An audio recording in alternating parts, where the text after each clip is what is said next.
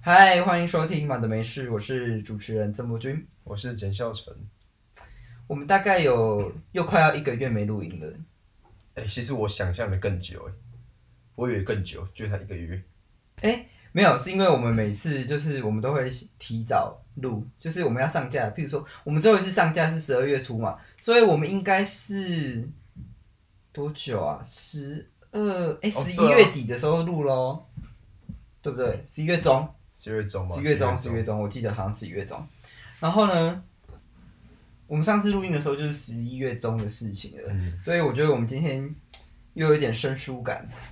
不会啊了。会吗？我觉得有点生疏感，我觉得我们应该要再把那个录音的感觉找回来，好不好？嗯所以如果等一下如果有 lose 掉的话，我们一定要是赶快把它救回来。 OK， OK，最近大家热门讨论的话题不外乎就是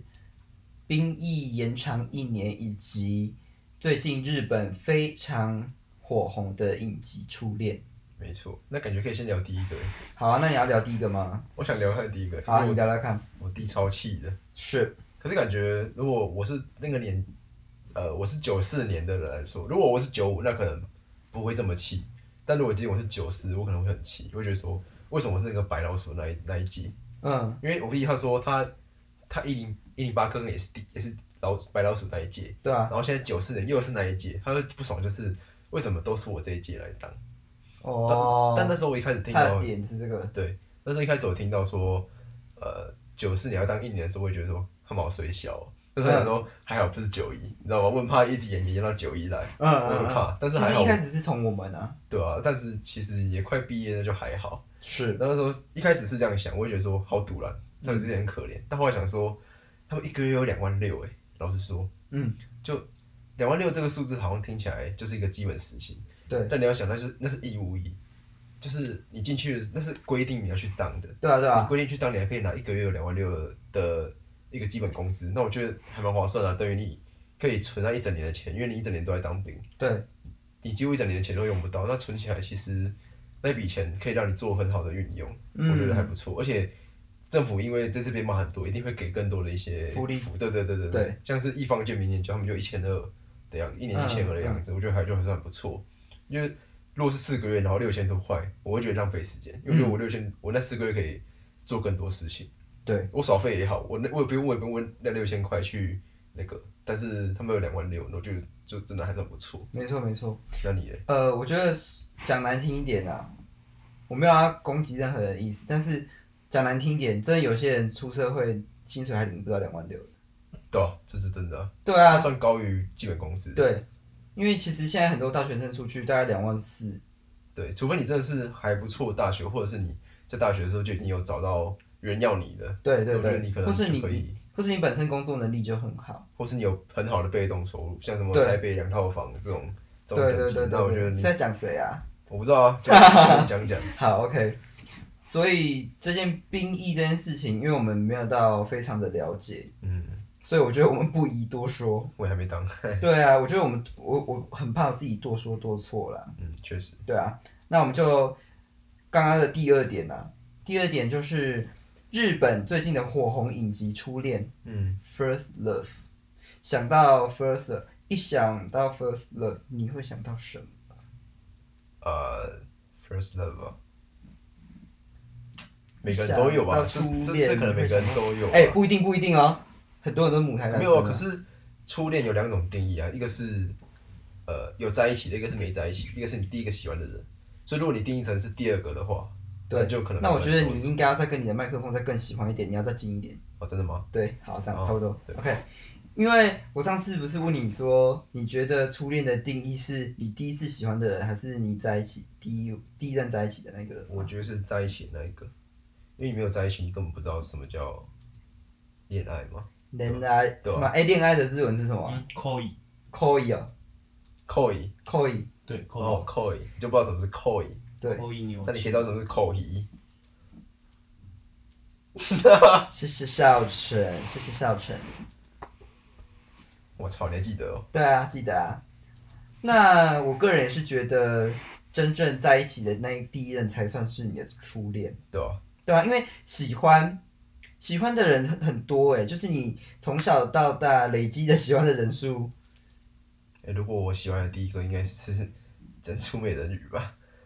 这谁啊？那个蓝头发那个，染头发的叫什么名字？我忘记他名字了，好，场外知道吗？露娜吗？还是什么的？好啦，总之就是美人鱼的一个人一个人对的嗯啊角色，那是你的呃喜欢的第一个第对啊一位对啊女生。好，那你在看初恋的时候，还没看初恋之前，你有什么想法？哦我会知道初恋应该是因为冰田英明的关系，一位日本的很厉害的摄影师，因为他在他的 IG 突然就是一直发，一直发，一直发。对对对对啊然对，后我想说，哇靠，这什么鬼东西啊？怎么怎么发了那么多？然后所以我就去看一下 Netflix 有没有。有些我只要看到一些感觉还不错看的，我就先看一下 Netflix。嗯然后发现有，我想说好吧，那就等我就是现在专题啊那一些考试的东西弄完，我就可以来看。嗯但其实已经弄得差不多了，但我还是就是没有去看的原因是因为我追一个东西就是要一次把它追完，所以我没办法接受就是看一下下，断然断后续续这样，对对，我接受不了，所以我想说，我真的要等到空闲的时候。没然错后那没错，天就来你家，然后就发现有刚好两天的时间可以看，对啊我，就一次把它追完了。那一次等于是我的二刷啦。哦，对啊，因为我前一个礼拜才刚看完。我第一次刚看到初恋这个主题的时候，我就觉得一定很洒狗血吧。嗯，第一个想法一定是往洒狗血那个方向前进。我我我第一次看的时候，我其实没有想太多，我是先从他的那个就是他的那个封面照去臆测他整部片在做什么。是，但是那时候我看到他封面之后，我就觉得哇，这部片感觉应该很浪漫，但是也可能蛮芭乐。对，这是我想的，就是浪漫跟芭乐，就是蛮极端的感觉。对对对，然后事实也蛮证明我的想法的。嗯，呃，这样讲好像不太对，如果原没看的话，没关系啊，我们就是看我们想要聊什么就对啊聊吧什么。 ？OK，我就忠于我们自己，好吗？我第一次看到，我那时候看到那个封面海报的时候，我就觉得说，哇，男女主角也太太好看了吧，就是一个很帅，然后一个很美，就就选角我就选的非常对好佐藤健跟满岛光。除了小时候比较高，长大变矮这件事情蛮出戏以外这，件事情很多人在讨论呢。对啊、对啊，八木利可子跟满岛光两个人身高差距，但是我觉得选角还是没有错误的，就即使重来选一次，我也觉得这两个还是最好的。我觉得已经没有办法有人有超有办法超越他们了。对啊，对啊，对啊。对啊，好，那呃，关于初恋这件事情，你觉得我们要先从这个影集开始聊，还是从呃我们怎么看待初恋这件事情开始聊呢？先从影集本身吧，好，从影集本身的话，你想从哪里开始分享？从哪里开始分享？你就要讲心得，还是讲推不推这部剧？我觉得我们讲推不推这部剧，然后跟一点点心得好了。哦，可以啊。那你先吗？还是我先？好啊，我其实蛮推荐呃各个你有想要从事影像行业，就是电影电视的，现在目前在就读各个各大广电系、电影系的同学们，或传播科系的同学们，因为我觉得这部戏的整个它的不管是色调，然后剪接手法。然后表现手法，甚至是你现在在读中文系，或是任何有想要从事编剧工作的，都应该去看一下这部戏《初恋 First Love》。我不能说它是最好看的戏，因为比它好看的影集大有人在。但是这一部戏呢，它所设计的梗、埋下的伏笔，以及它在剧本上面的一些小巧思，还有包含它呃剧本里面非常非常完整的涵盖五感这件事情，一二三四五的五五感这件事情，他把它写的非常的精准精细，嗯，然后角色设定也很完整。重点是一部戏的一句之本就是那个剧本嘛，那那个剧本里面的每一个角色，连配角都写得非常的立体。嗯嗯，我觉得这是一个戏会成功的原因，因为很长有很多戏，特别是台剧，都会把主角写的呃非常的突出，表现非常的突出，非常出色，但是他的配角就会写的非常的扁平，哦，我懂你。就是你完全看不出，呃，你你你就算说这部戏少了这个人，也不好感觉好像没什么关系。落差太大，是对没错，对，所以我蛮推荐大家去看一下这一部戏的。你不用喜欢它，但是你可以学习它里面的表现手法，因为譬如说里面出现的圆环啊，就是我觉得这部戏非常非常的大胆的地方是在于，呃，它可以在一部影集里面，然后放这么多的空景。哦，我懂，呃，对对对对，对，因为现在的人呢都是呃因为快时尚，对然对后对对呃素食，但所以现在的非常多的呃影集啊、电影都是讲求快速、直接。因为现在的很多电影也都不做长镜头，没错，我们我们会很常看到长地长镜头的的戏，都是譬如说以前杨德昌导演的戏，嗯嗯，然后《悲情城市》这种，还有那个什么写《恋恋风尘》侯孝贤导演呃对侯孝的贤导，演对他们很喜欢使用长镜头，但是我觉得用长镜头堆叠才会有，就是用长镜头来堆叠情感是一件很美的事情。嗯，嗯，这是我的观点，我的想法，然后分享给大家。这样，已经把八成都讲完了，我来讲一些更细节的吧。就是我觉得这个导演应该是个细节狂魔，就是他像是我不知道这是在，因为我不知道这是什么部分，应该算剪接吗？还是算导演去想，还是脚本写脚本的去呃镜头，脚这本部戏的导演跟编剧是同一个，哦，同一个，那应该就是他，就是他在很多转场的时候会利用，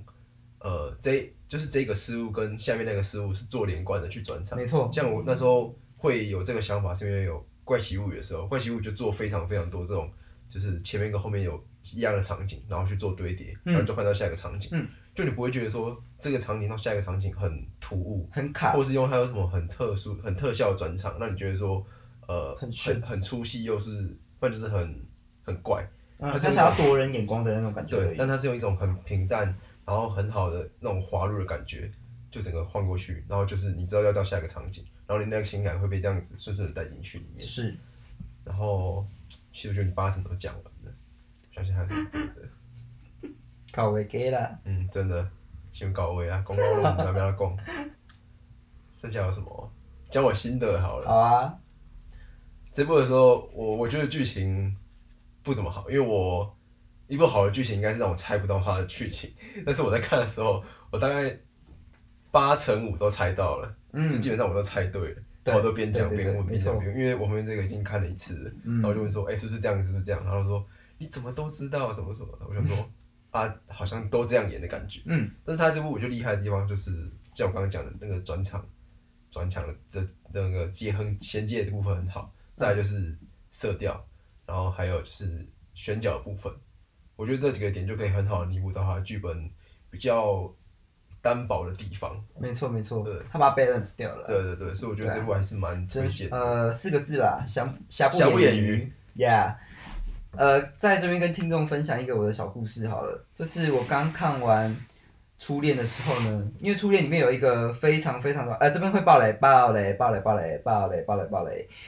里面呢有一个非常重要的食物，食物，对，Napoli pasta，、嗯拿破里意大利面是里面一个很重要的食物，嗯，一个很重要的情感象征，然后它也是一个很重要的隐喻啦，他这梗唱了很久了，对，没错，因为他从前面就有长到一直最后一讲集到嘛。对，然后呢，我一看完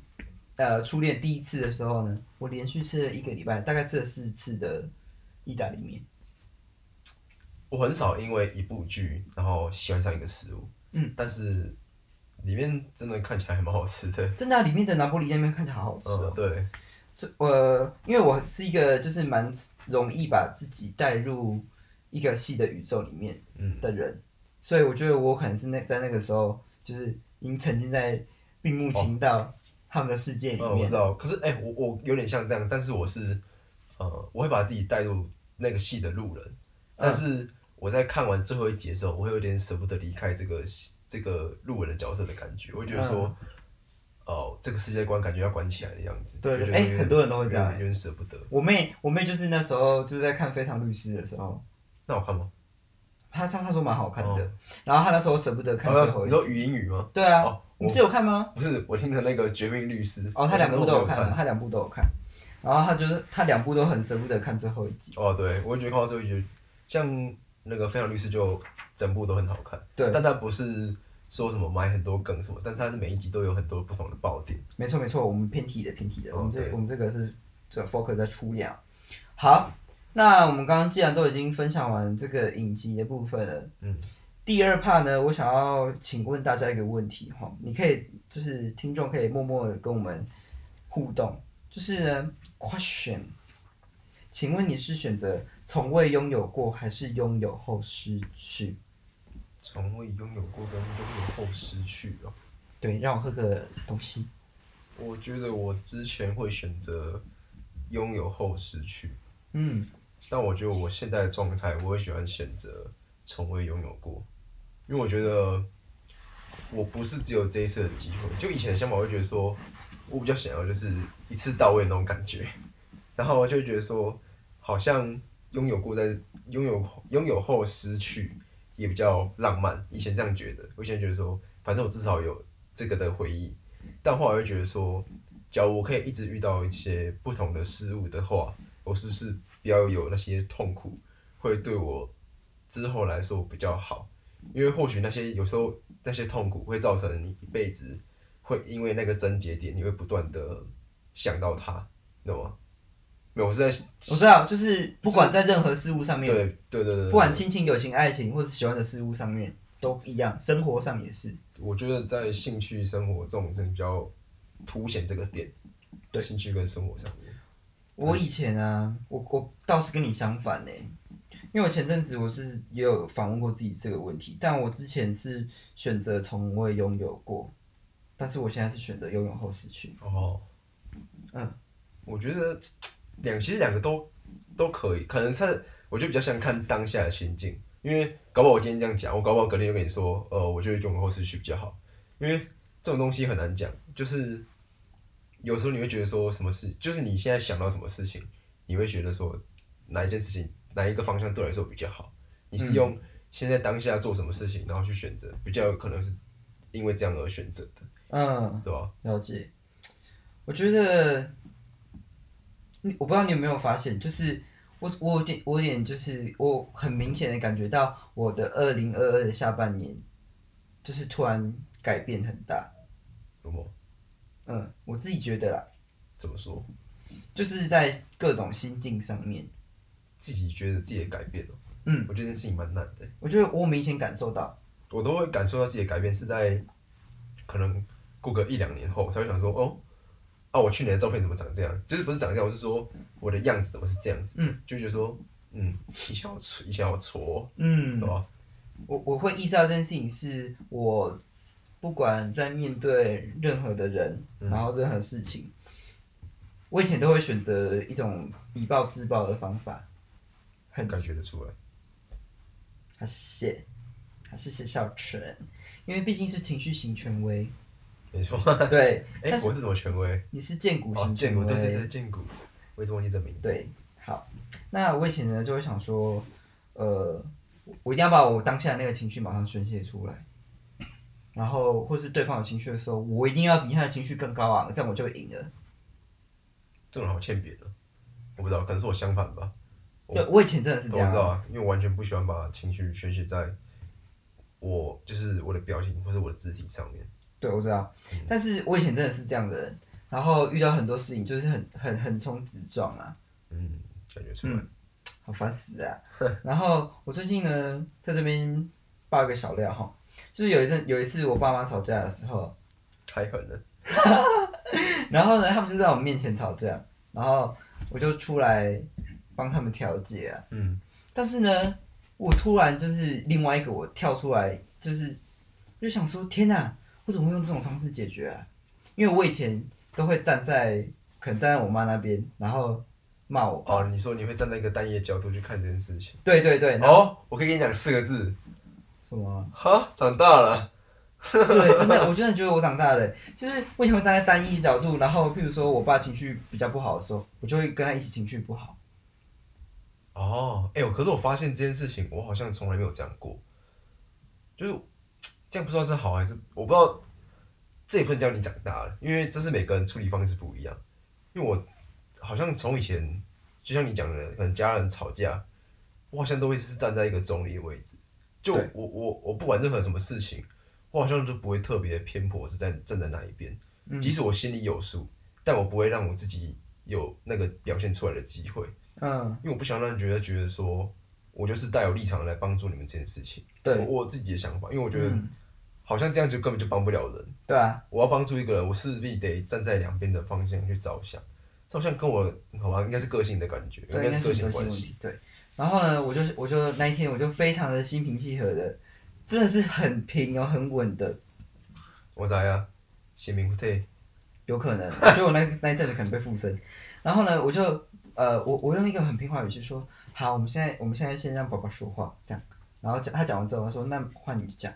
这哦，对我先让他们两个把他们的立场各自表表明之后，嗯，然后就说，然后再分析说，哎、我觉得你下次应该要怎么做比较好，然后你下次不要直接用很情绪性的字眼表达，你直接把呃你在意的点说出来就好，这样嗯哼妈妈可能也会比较呃了解你的想法，嗯这样你们才不会有那么多就是呃争执的点，或者不不了解对方，然后就起争执什嗯么我知的。道我我用这种方式解决这件事情。哦然后他们两个就是就我我爸的情绪也在那一刻突然间缓和下来。因为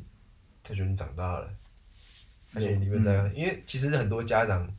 他们是没办法接受自己错的，对所以他们你用更冲的方式对他，他就会更冲的对你。你答对，因为我以前对啊会用一种指责的方式说你你就是怎么样怎么样怎么样，所以才会造成这件事情啊。嗯可是我现在不会用这种指责的方式，我觉得你有因为我会觉得说我自己如果也不喜欢这样被对待的话，我为什么要这样对待别人？对对对，嗯，而且我之前有这样过的经验，就是我一样就是怼回去，但我怼回去一两次，发现好像这样行不通之后，我就不会再做这种事情了。嗯，我会觉得说，即使我现在我不爽，我把我情绪发泄出来，但吃亏的还是我。对，如果是跟家人的话，吃亏绝对是我。嗯，所以其实站在中立点是最好的一件事情，没错不管没错哪一个面来看的话，对。啊，那我们现在是什么大偏题？会吗？我们是从未拥有过跟还是拥有过的失去， 怎么在聊这个啊？好啦，没关系啊，我反正我们节目就是走一个很随性的状态，这样。确实，好，所以我觉得这种从未拥有过跟拥有后失去这件事情，真的是，我觉得真的还蛮难抉择的。就是我觉得那是一种，就是就像你刚刚讲的，就是不同的心境，然后你就会有不同的选择方式。对啊，对啊，看到这个这句话，我就想到一首歌，诶，什么歌？关于我爱你，那谁的歌啊？张悬呢，就是现在的安普啦。嗯嗯，嗯那那句歌词叫做“我拥有的都是侥幸啊，我失去的都是人生就好像我听过你唱过。”。我是每一集都要来唱一下的，就是他怎么唱啊、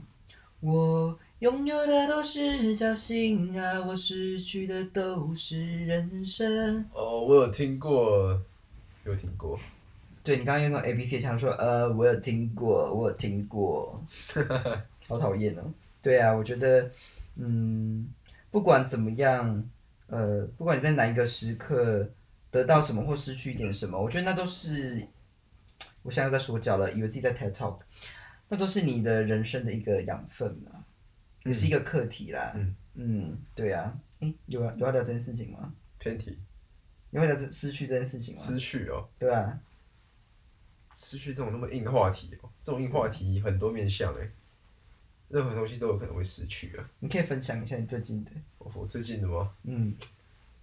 最近的就，呃，我讲失去的话，应该是我前阵子我家的鸟，就是过世了，然后我们家养了它大概八九年，对，八九年。然后其实这件不不是重点，重点是啊、这也是重点啊，重点是我我家鸟过世的前一阵子，前两个礼拜吧，我梦了一个事情，就是我的牙齿掉光，就我在在那个梦里面，我的牙齿掉光，但我其实是一个很难把梦记住的人，但不知道为什么我这个梦早上起来的时候是非常的深刻，就是我记忆非常深刻，嗯，然后而且我整个都忘不掉，所以我就想说好，不然我起来了就开电脑查一下我牙齿掉光是什么样的征兆，然后上面就写失去东西牙齿掉光，就是上面是写说最近的身体状况可能要注意，或者是你的亲人很有可能会有人发生什么事情，它上面是这样写的，嗯，我想说啊啊，关我屁事那种感觉，你知道吗？嗯就我我不相信这个。然后过一阵子，我那就那天就是有一天，呃，十五号吧，十二月十五的时候，我起来就看到我家人跟我说，就是我家鸟 over，了对，没错，嗯我家鸟 over 了。然后那时候其实我看到就想说，那时候还没想到这件牙齿掉光这件事情。嗯然后反正就是，我说，哇，有点就是有点心里有点沉重，不知道怎么不知道怎么讲话这样子。嗯然后就是会觉得说，啊，这后面突然想到说，会不会是跟这种事情有有关嗯联？而且我已经不是第一次梦到我要是掉光了。嗯，哎、我好你知像道梦到第二次梦到是什么时候 吗？什么时候？昨天天哪！我昨天梦到，可是不是牙齿掉光，是梦到我那一颗之前打球歪掉撞到的那颗嗯牙齿掉了，然后我又再去查了一次，因为我又不信邪，再去查了一次，嗯反正就是差不多的内容，嗯，但不知道怎么，我还是不信邪，但可能是一种告示吧，对啊，可能你要注意一下自己的对，身多体注意身状体况啊健康嗯之类的，这是一种失去，就是好像是一种征失去的征兆嘛，我也不知道，嗯，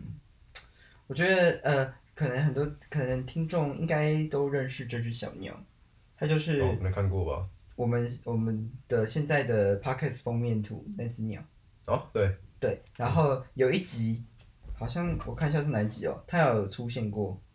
它有它的声音，有它的声音，对对有它对的，声音，它有出声，跟我们 fit 一集，好像是三呃二十集哦，二十二十三集，嗯大概有去听二十三集有它的声音啦。对啊，我其实那时候知道这件事情的时候，然后我就可能我的反应都比较情绪化，就是我都比较 drama 一点，然后我就听到这件事情，我就我那天礼拜四，然后我要去上日文课，然后就走到那个日上日文课那栋大楼的路上，然后就真的好想哭，我真的不知道为什么，就很想哭的感觉。然后我就看到旁边有一个圆桌，嗯我我就坐在旁边那边，然后就是偷偷哭了一下这样，然后哭完之后就刚好那是下课时间，大家都走出来，嗯然后就赶快装镇定的走走进去我要上课的那间教室。哦。嗯，毕竟我也是有跟他交手过一阵子的。 其实我第一次听、第二次听、当下听到就觉得算是为他觉得解脱了，因为他其实张惠妹生嘛，病老了也好，就是反正就是他的身上有出现很多问题的，反正就是年纪大都会有一些问题，嗯然后觉得说呃这样对他也好，因为他现在其实很其实如果没有养过鸟的，很难想象一只鸟会变得呃连走路都有困难，就是没有养过鸟是很难，就算有有连有养养过鸟的人都不都可能没有见过这种事情，嗯，就一只鸟已经。他们的飞都不能飞，连走路都有问题的鸟，就你根本不知道怎么帮助它，你知道吗？而且它又那么小只，也不能带它去看医生，因为看医生要开刀根本不能开刀，因为他们那么身体那么个那么，小，不可能可以开刀，对他、啊吃药也没有用，所以你只能陪陪，就是陪着他慢慢的就是过他的最后一段路这样子。对啊陪他然后走看到、嗯就是听到这些消息，就觉得说，哦，那就就这样就这样吧，因为我觉得说至少他也呃好好的离开了，不是说这是很痛苦。对，对，就是就是至少不是就是什么可能背着个肿瘤之类的走的，嗯，虽然可能有，但我不知道，可能在体内我不知道，但是至少我看起来，他算是还不错的离开了。这样嗯，张惠妹啊，哦，对、啊，张惠妹，什么意思你知道吗？她的歌不是吗？解脱对吧？是这根，好了，看一下的。好了，就是希望小卡在那边一切都好，嗯哼，可去那边不要再吃那些杂粮 了，希望可以多吃点薯条，她喜欢吃薯条。还有那薯条，还有鳕鱼香丝啊。学校这个任何鸟都喜欢吃的。对啊，希望他可以在那边一切都很好，嗯然后一切都很平安，然后都很快乐，这样。然后希望因为像什么 FB 的那个什么阿弥陀佛团哦、为什么啊？不知道，感觉念起来像那种阿弥陀佛。哪有乱讲？就是我会想说，希望在呃每个人心里面想到他的时候，然后抬头一看，他就会看到我们，这样，或是我们就能够我现在都有时候会看到突然就是看自己肩膀一下，就看到肩膀就想要就想要他那种感觉，因为平常都看到他在肩膀上那样子，然后就回家的时候就看一下肩膀，然后就看到另外一只叫鸡巴的那只鸟，它就会 咬我，就看到它就会咬我，就你鸟都会停在你的肩膀上。你是蔡康永 哦。它是乌鸦，它是乌鸦，好啦，康永哥，哎、你这是你这样是马德梅斯的康永哥哎、我都不要，没有啊，我们之前就就不是有一个老师跟我们讲说我们 要老师讲不是我讲什么的，蔡康永跟小 S 的嘛，对啊，好，那就希望小卡在那边一切都好，然后在二零二二的这个岁末年终之际，他也教了你一课，嗯，嗯，然后也很感谢我刚刚在讲的就是感谢人生无常这回事，嗯因为呃，你啊那天你们说小卡离开的时候，然后晚上我妹就跟我说，我有个姨婆也离开了。哦，真的、哦，嗯，然后那个姨婆呢，是我们之前有在节目上跟大家分享过的，就是我们有一集在聊我们小时候的事情，嗯，那个什么布偶大师跟电动高手那一集，呃，我对。知道，然后我不是有说过，哦我有一个姨婆小时候都在照顾我们，然后教我们一些很奇怪的那些歌吗？哦我知对，道就是知道那个姨婆，然后还就是呃老了这样，然后就离开这样，嗯所以希望他们在那边都一切都好。好，那节目呢来到最后一 part，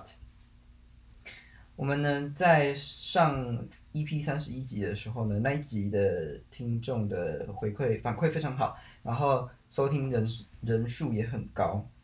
哦，然后也有 EP 三十一，就是高中，就是嗯，我知道，对，因为我知道你在讲谁，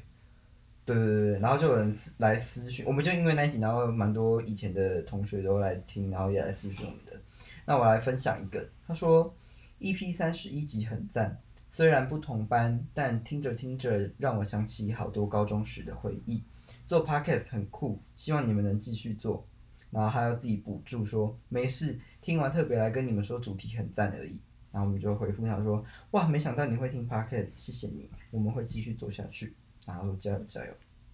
哦，其实他那时候他来问，他来他来回馈的时候，我有吓到，嗯，就是我刚刚一直都算是一个，就是认识，我们都是蛮算认识吧，嗯，但是很久没有见面，很久没讲过话的，因为我高中，不对，我国可能国中毕业我就没跟他，几乎没怎么跟他讲到话了，嗯，但国中蛮常讲啊嘛，只是就突然想到他，哇，他会来跟我们这样做回馈，对有啊点，吓到，对啊，他长大好多， 对啊，他以前不是这种人。他啊长大好多，好啦，就呃，真的很谢谢听众的支持，真的、就是看到这些留言，然后看到每次有听众跟我们留言互动啊，然后按赞啊，然后写信给我们，我觉得哇，我们做这件事情，虽然我们真的都是，虽然我们真的就是做兴趣，就做好好像玩，多少懂那些网红说什么动力不动力这种事情的感觉，嗯、好像有人回你就觉得说，哦，那你做这件事情好像是对的，就是对啊，就是我觉得人都是需要有人 feedback 给你的啦。对对对，好，谢谢大家的这么这么支持我们。然后我们有一阵子没有，呃，大概两个礼拜没有更新了。嗯。然后还是有这么多听众愿意给我们回馈，然后一样都在 IG 上面跟我们互动什么的，没所以错还是非常谢谢你们。然后今天我们录音的时间是二零二二年的十二月三十一号了，今天是我们今年最后一次录音了。哦，真的，对，然后祝大家新年快乐。虽然这集你们收听的时候新年快乐已，经二零二三年了，但是一样祝福你们新年快乐，这一集明年再听啊。对吧、然后祝还呃祝你们新年快乐之余，也祝你们不止新年快乐啊！哦，嗯嗯，OK，希望你们每天都很快乐，不管遇到什么事情，只要你难，只要你有任何情绪，请打开 Podcast 听我们的节目。谢谢大家，我是主持人曾博君。我是简孝成，明年二零二三年，我们一样会用很饱满的能量，很很无聊的话题，然后把它变聊得很有趣，然后一样持续的做下去。虽然不知道会做多久，但是在我们还可以做的时候，我们就会用力的继续做，然后希望做出更多你们。呃，不止你们喜欢，我们自己本身也很喜欢，然后邀请到更多有趣的来宾，跟大家一起聊天。嗯，谢谢大家，那我们下期见，拜拜。拜拜。那喜欢我们节目的朋友，不要忘记在 Apple Podcasts、Google Podcasts、KKBox、Spotify 等平台都可以收听到我们的节目。我们的节目叫做《马的没事》，谢谢大家！大家记得按订阅，然后五星好评，然后追踪我们的 IG 啊，追踪我们 IG，谢谢大家，谢谢各位啊。拜拜。